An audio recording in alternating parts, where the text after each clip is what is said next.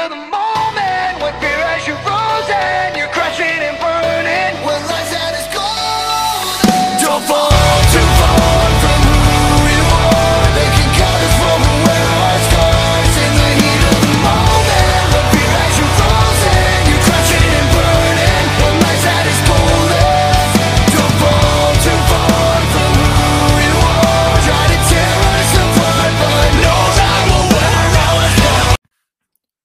Alright, bonjour tout le monde, bienvenue à un nouvel épisode des podcasts solo et vous écoutiez Scars de High Prevail qui a absolument, absolument rien à voir avec le sujet d'aujourd'hui. Par contre, j'avais une petite histoire à raconter que je trouvais vraiment, vraiment nice sur High Prevail.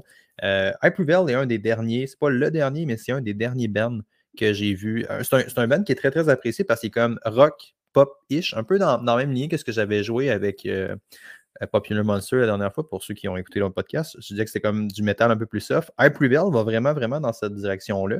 Puis euh, en entraînement, si vous avez aimé euh, Popular Monster, vous allez probablement aimer ça aussi. Mais euh, dans le fond, c'est un des derniers bands que j'ai vu avant la pandémie. Puis à l'époque où est-ce que j'avais découvert Prevail, il ouvrait pour un band qui s'appelait Beartooth. Beartooth, Beartooth, je le prononce tout à tout croche, mais c'est pas l'ours, c'est pas la bière, c'est euh, l'animal. Fait que l'ours, OK? La, dent d'ours, pas la dent de bière. Parce que ça, c'est pas King Awkward. Fait que, dent d'ours. Ben, Parce que bref, Beartooth, le band en anglais, ouvrait, puis Prevail ouvrait pour Beartooth. Puis euh, ce qui était vraiment, vraiment cool, c'est qu'à l'époque, Prevail était vraiment, vraiment pas connu. Puis ils sont rentrés avec un mot vraiment, vraiment audacieux qui a fait que moi, j'ai euh, vraiment, vraiment aimé. Ils sont embarqués avec une de leurs tunes les plus intenses.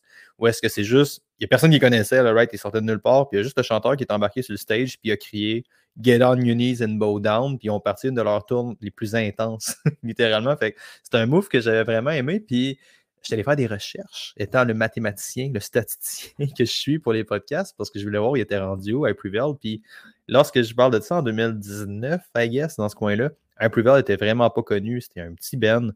Euh, Aujourd'hui, Prevail, il enregistre presque quatre fois le nombre d'auditeurs mensuels que Beartooth, le Ben pour lequel ils ont ouvert. Puis ils ont principalement connu leur hausse pendant la pandémie. C'est vraiment, vraiment cool parce que puis là, puis tu sais, juste un petit bémol là, parce que le, le- le style est vraiment pas pareil. À c'est beaucoup plus pop. Beartooth, c'est plus trash. Ben, c'est pas trash, c'est plus métal. Il y a des sujets un peu plus lourds. Il parle quand même beaucoup de suicide. Fait c'est quand même assez différent dans le sens que Prevail a un potentiel beaucoup plus grand de devenir populaire. Mais une grosse différence qu'il y a eu que je trouvais très nice. Puis on, a souvent l'impression, ou du moins ça m'a fait réfléchir à ça, que la vie a comme été sur pause pendant la pandémie, puis que là, il n'y a plus rien qui se passait. Mais il y a bien du monde qui ont pris des avances phénoménales là, je vais donner un exemple de musique, mais particulièrement en entraînement, c'est super vrai, genre, dans le sens que euh, Prevail ont sorti, j'ai j'ai leur truc devant moi en ce moment, là, je sais pas ça, ils ont sorti six singles pendant la pandémie, ils ont sorti six chansons originales et un nouvel album au grand complet. OK? Fait qu'ils ont sorti vraiment, vraiment beaucoup de tunes pendant la pandémie. Ils ont été vraiment, vraiment efficaces. Puis la plupart des chansons que je vous parle sont toutes sorties en début de, de 2020, mettons. Fait qu'ils ont sorti quatre tunes, un nouvel album pendant la pandémie. À l'inverse, Beartooth, que je parle, le, le, pour lequel ils ouvraient, ils ont sorti un album fin 2021, fait qu'une fois que pas mal toutes les choses étaient sorties, et absolument zéro, zéro chanson en 2020. Rien, rien, rien. Puis ils ont pris un Prevail, ont pris une avance phénoménale, juste savoir à continuer. Puis on s'entend, les gars, ils devaient perdre des revenus épouvantables. Ça doit être épouvantable, même, de faire canceller un show quand tu te promènes avec une équipe complète de techniciens sonores, puis toute la gamique que ça prend pour monter un spectacle, ça doit être des pertes de revenus, l'enfer, là. Ça doit être, ça doit être, ça va être vraiment, vraiment intense. Mais ils ont quand même continué à prospérer, puis ils ont pris une avance phénoménale qui fait qu'en ce moment, ils sont 400% devant si on se base uniquement sur les auditeurs, ce qu'on devrait probablement jamais faire. Mais le point étant, ils ont vraiment risé, ils sont vraiment élevés pendant la pandémie. Puis c'est tellement arrivé en entraînement avec de nombreux clients. Ça, je trouvais ça tellement cool, cette métaphore-là, parce que tu as tellement du monde qui ont juste développé leur habitude d'entraînement. Puis quand on fait, on s'entend, on s'entend, OK? Euh, des trainings pas idéaux avec des élastiques, puis avec les enfants qui courent partout, mais le monde, il continuait d'essayer. Puis oui, tu n'es pas en train de développer parfaitement ton muscle ou d'avoir des gains optimales, mais tu grindes, puis tu développes au minimum ta personnalité, au maximum vraiment tes skills, genre en de développer ta capacité d'entraîner, tu maîtrises mieux les exercices, tu travailles ta capacité à mieux recruter un muscle, ce qui fait que peut-être que tu ne progresses pas dans le moment immédiat, mais ton potentiel à progresser dans le futur a quintuplé, tu. Puis, je pense que c'est beaucoup, beaucoup passé ça aussi avec Approval, comme je vous dis. Je, je mettrais des, gros guillemets là-dessus parce que c'est définitivement un Ben qui a un potentiel d'être plus populaire en termes de chant. Vous avez probablement vu le, juste l'extrait que je vous ai mis, la voix du chanteur est folle. Mais encore, typique à mes habitudes, une intro beaucoup fucking trop longue pour ce qu'on essaie de faire pour les podcasts solo aujourd'hui. Aujourd'hui, nous allons geeker. C'est vraiment plus un petit geeking. On va se faire le cours de le cours de chimie du primaire de ma tante Sylvie aujourd'hui. On va vraiment geeker ensemble sur un concept que je ne sais pas à quel point c'est populaire, mais c'est un truc qui est vraiment, vraiment fucking intéressant. Qu'on a longtemps pensé qu'il était impossible c'est quand même quelque chose qui est relativement récent, je vous dirais. Puis c'est ce qu'on appelle une recomposition. En fait, c'est le American euh, Wet Dream de n'importe qui qui s'entraîne.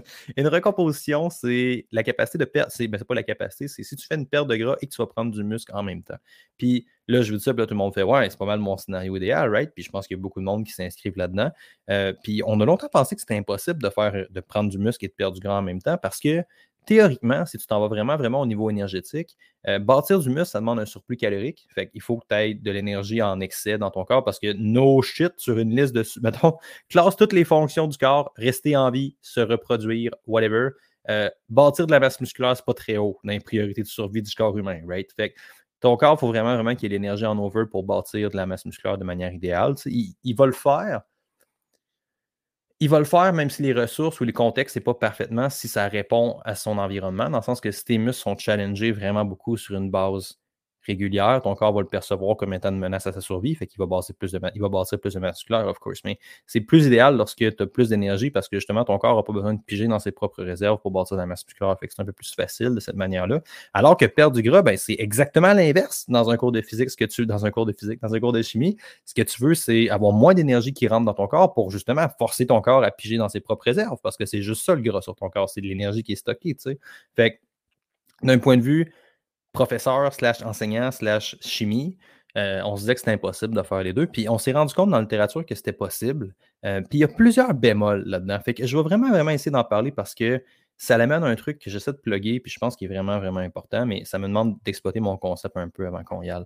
La première affaire, OK, c'est assez établi dans la littérature scientifique que c'est possible de le faire. Que tu peux prendre du muscle et perdre du gras en même temps. C'est des choses qui se font, qui ont été observées dans le futur.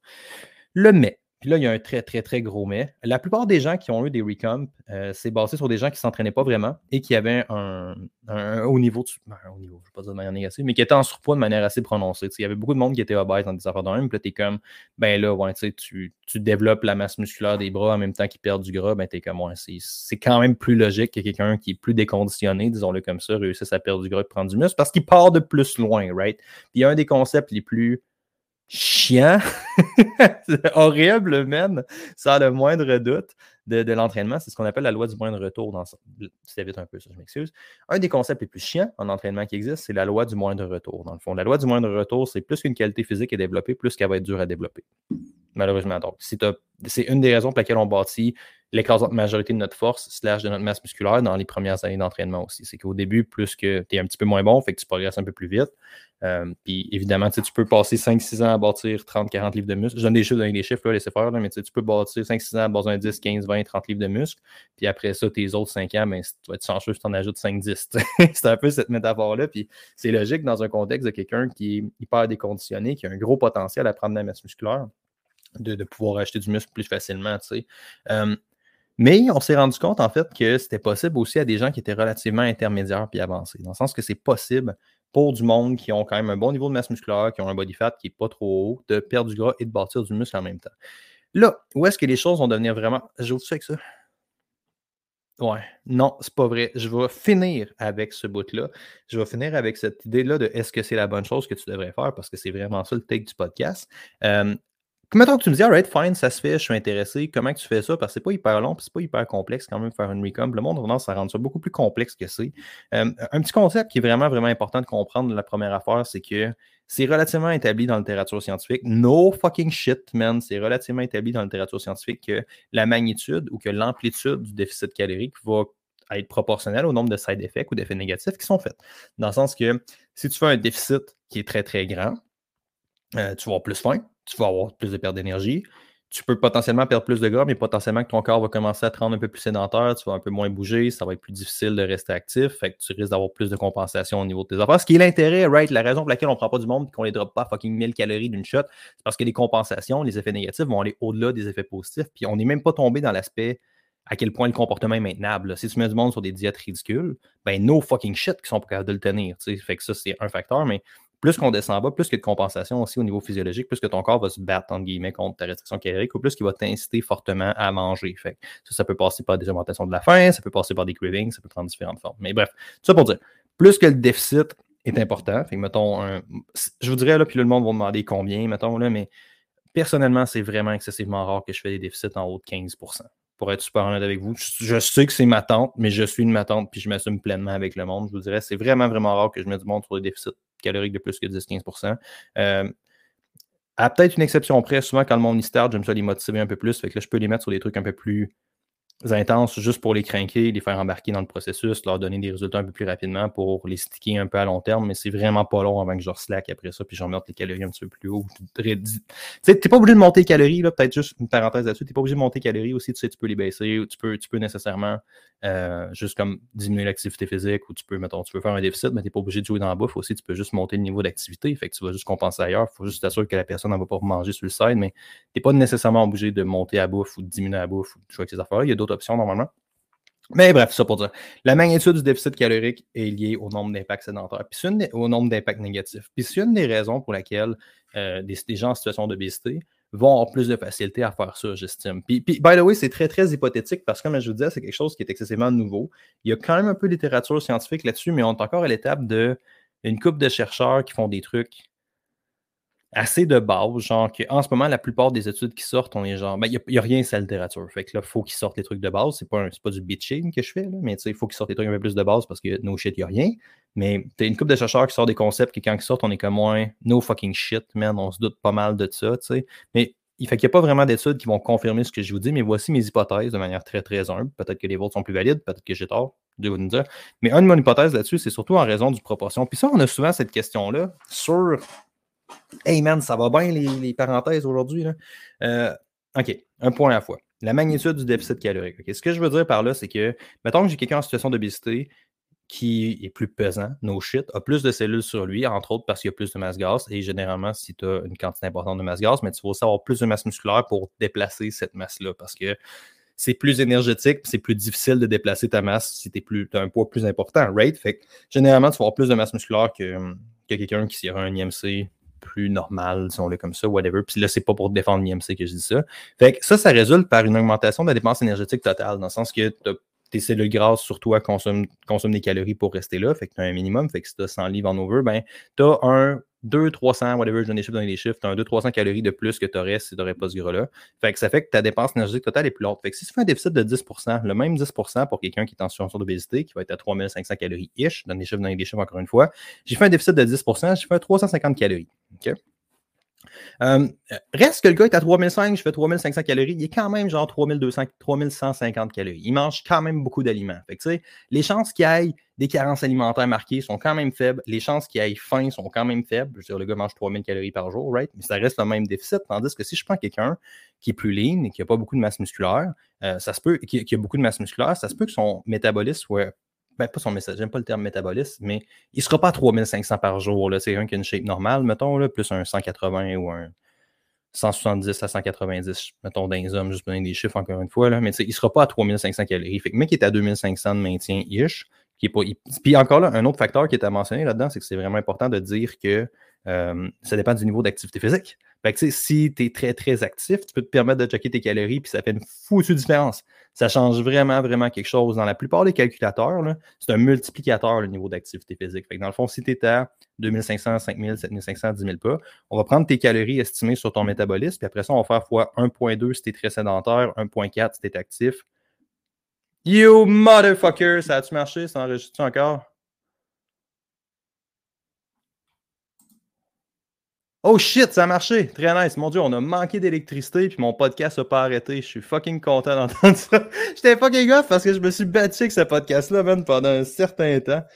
Mon Dieu, c'est nice. Ça roule. Bon, super. Puis tout ça pour dire que quelqu'un qui est un peu plus musculaire ou un peu plus lean, ben, sa dépense énergétique totale risque d'être un peu plus faible à la même quantité d'activité physique que quelqu'un qui est en situation d'obésité. Fait même si je prends le même déficit de 10 ben il mange moins de calories. Fait que là, la personne est plus limitée dans ce cas-là. Fait que si je prends ma personne est à 2500, je fais le même déficit de, de 10% 250 calories. C'est moins grand en amplitude totale, mais il est quand même rendu plus proche de 2000, puis il y a une différence entre manger 2-3 000 calories par jour. Puis c'est exactement la même. Fait que la quantité de compensation négative ou la difficulté de la chose augmente, selon moi. Puis ça, c'est une chose qu'on voit vraiment, vraiment souvent dans tout ce qui est homme-femme, dans le sens que les femmes ont généralement des dépenses énergétiques, entre autres à cause de leur métabolisme et de leur masse musculaire, qui sont plus petites que des hommes parce qu'ils sont de plus petite shape, la stature est plus petite. C'est normal. Il y a moins de cellules sur ton corps.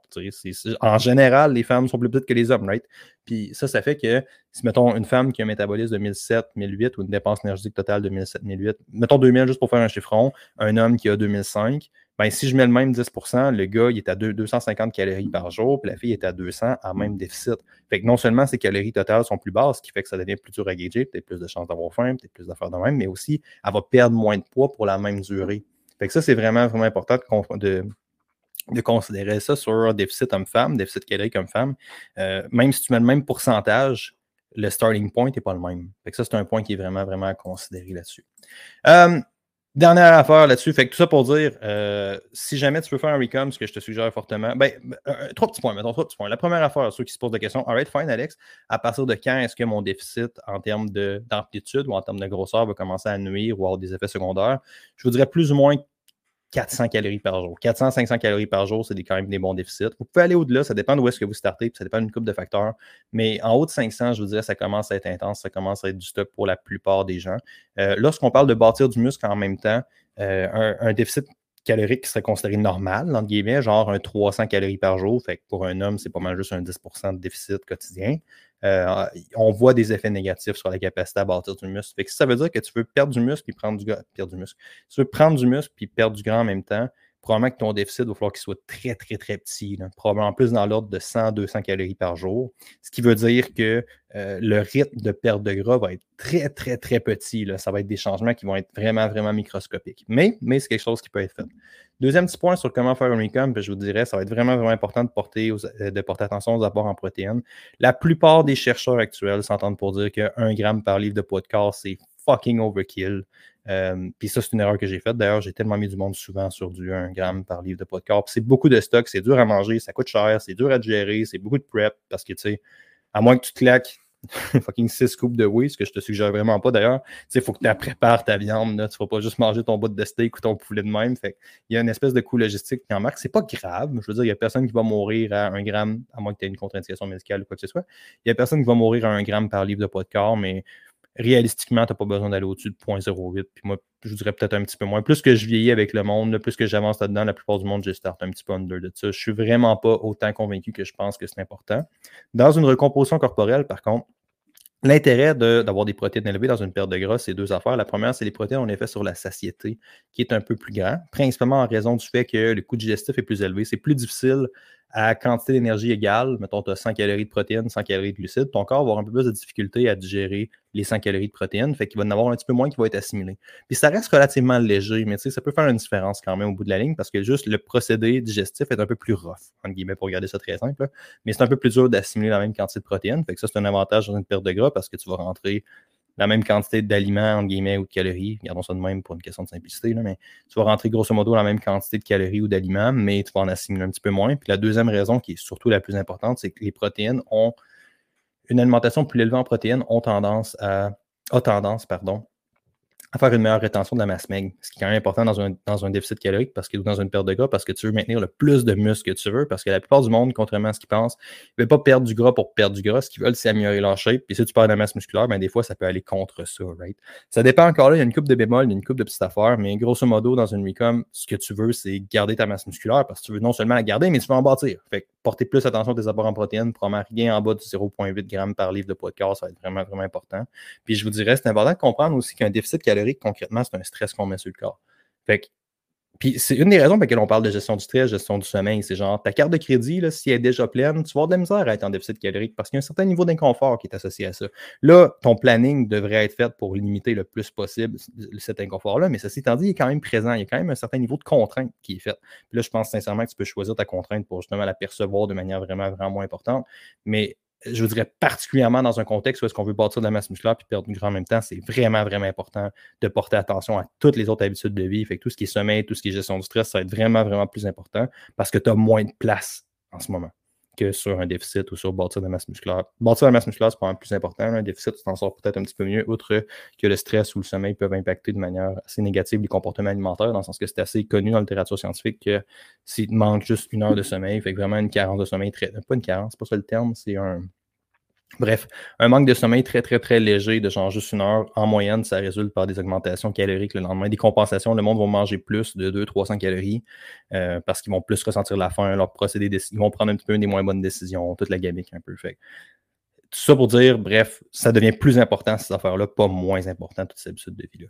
Puis là, ce que j'essaie de vous dire avec ce podcast-là, qu'il va falloir que je conclue dans vraiment pas très long, honnêtement, à cause que j'ai un client dans littéralement une minute. Fait que je vais vous faire une petite intro très courte, la meilleure petite intro que j'ai faite de ma vie. La question à cette heure, c'est que vous l'avez vu dans comment je l'ai mis, c'est pour quelqu'un qui est débutant, probablement que tu peux viser ça puis que tu peux avoir des résultats qui sont super. Puis ça peut être très correct de viser ça de le faire, puis même ça peut peut-être être souhaitable de viser le plus petit déficit calorique possible pour avoir le plus de gains possible, bâtir la masse musculaire, perdre. Tu sais, t'es pas en gros déficit, fait que c'est plus facile à maintenir, right? Fait que, pour un débutant, je pense que ça peut être une excellente option. Pour la plupart des gens, euh, si tout est une priorité, ben rien est une priorité. Si tu essayes de faire, genre de bâtir du muscle, de perdre du gras en même temps, probablement qu'il n'y a juste rien qui va avancer. Puis je vous dirais, ça se peut que tu le fasses, mais même dans une perte de gras, le rythme risque d'être tellement lentement pour maximiser ta prise de masse musculaire, que tu es probablement mieux juste de shorter ta perte de gras, de faire un 4-5 semaines un peu plus intense, puis après ça, d'embarquer sur une phase de prise de masse que de le faire en même temps. Je vous dirais, ça risque d'être ça. Puis ça, c'est une des métaphores les plus importantes qu'il y a en entraînement pour vrai. Juste, je voulais juste faire un podcast pour plugger ça, en fait. Je vous cacherai pas, c'était vraiment ça mon objectif. Je voulais juste plugger que si tout est une priorité, rien n'est une priorité en entraînement, en alimentation. Puis c'est vraiment, vraiment important de les sortir et de les identifier vraiment clairement de genre dans cette phase-là, on fait ça. Puis après ça, tu les emboîtes toutes l'une dans l'autre, Après ça, tu fais juste toutes les mettre ensemble pour progresser à long terme. Fait que dans une phase, tu développes ta force. Après ça, tu appliques ta force pour bâtir un maximum de masse musculaire. Après ça, tu l'autre, puis là, tu travailles des. Tu sais, whatever, là, vous comprenez un peu l'idée. Puis c'est le même concept en alimentation. Ce que tu veux, c'est juste faire que tes dominos, ben, ils se cumulent, ils se cumulent, ils se cumulent, jusqu'à temps qu'à un moment donné, t'es pas juste un château, mais t'es un fucking manoir, man. Que t'es un manoir de dominos parce que tu as tous mis un par un, puis ça s'est tout accumulé. Puis c'est vraiment, vraiment ça le concept d'entraînement. Fait un long podcast, un 25, 22 minutes Juste pour vous dire quelque chose de vraiment important, si tout est une priorité en entraînement, bien absolument rien est une priorité en entraînement. Je vous laisse là-dessus. Jamais vous avez aimé ça. N'hésitez pas à vous rendre sur les fameux courriels. Le lien est dans la description. Je mets beaucoup, beaucoup de temps dans les courriels pour vous écrire de quoi qui est sharp. si vous aimez les podcasts solo, c'est sûr que vous allez aimer les courriels. On s'inscrit dans la description. Puis je vous souhaite à tous une très bonne fin de journée. Joe man.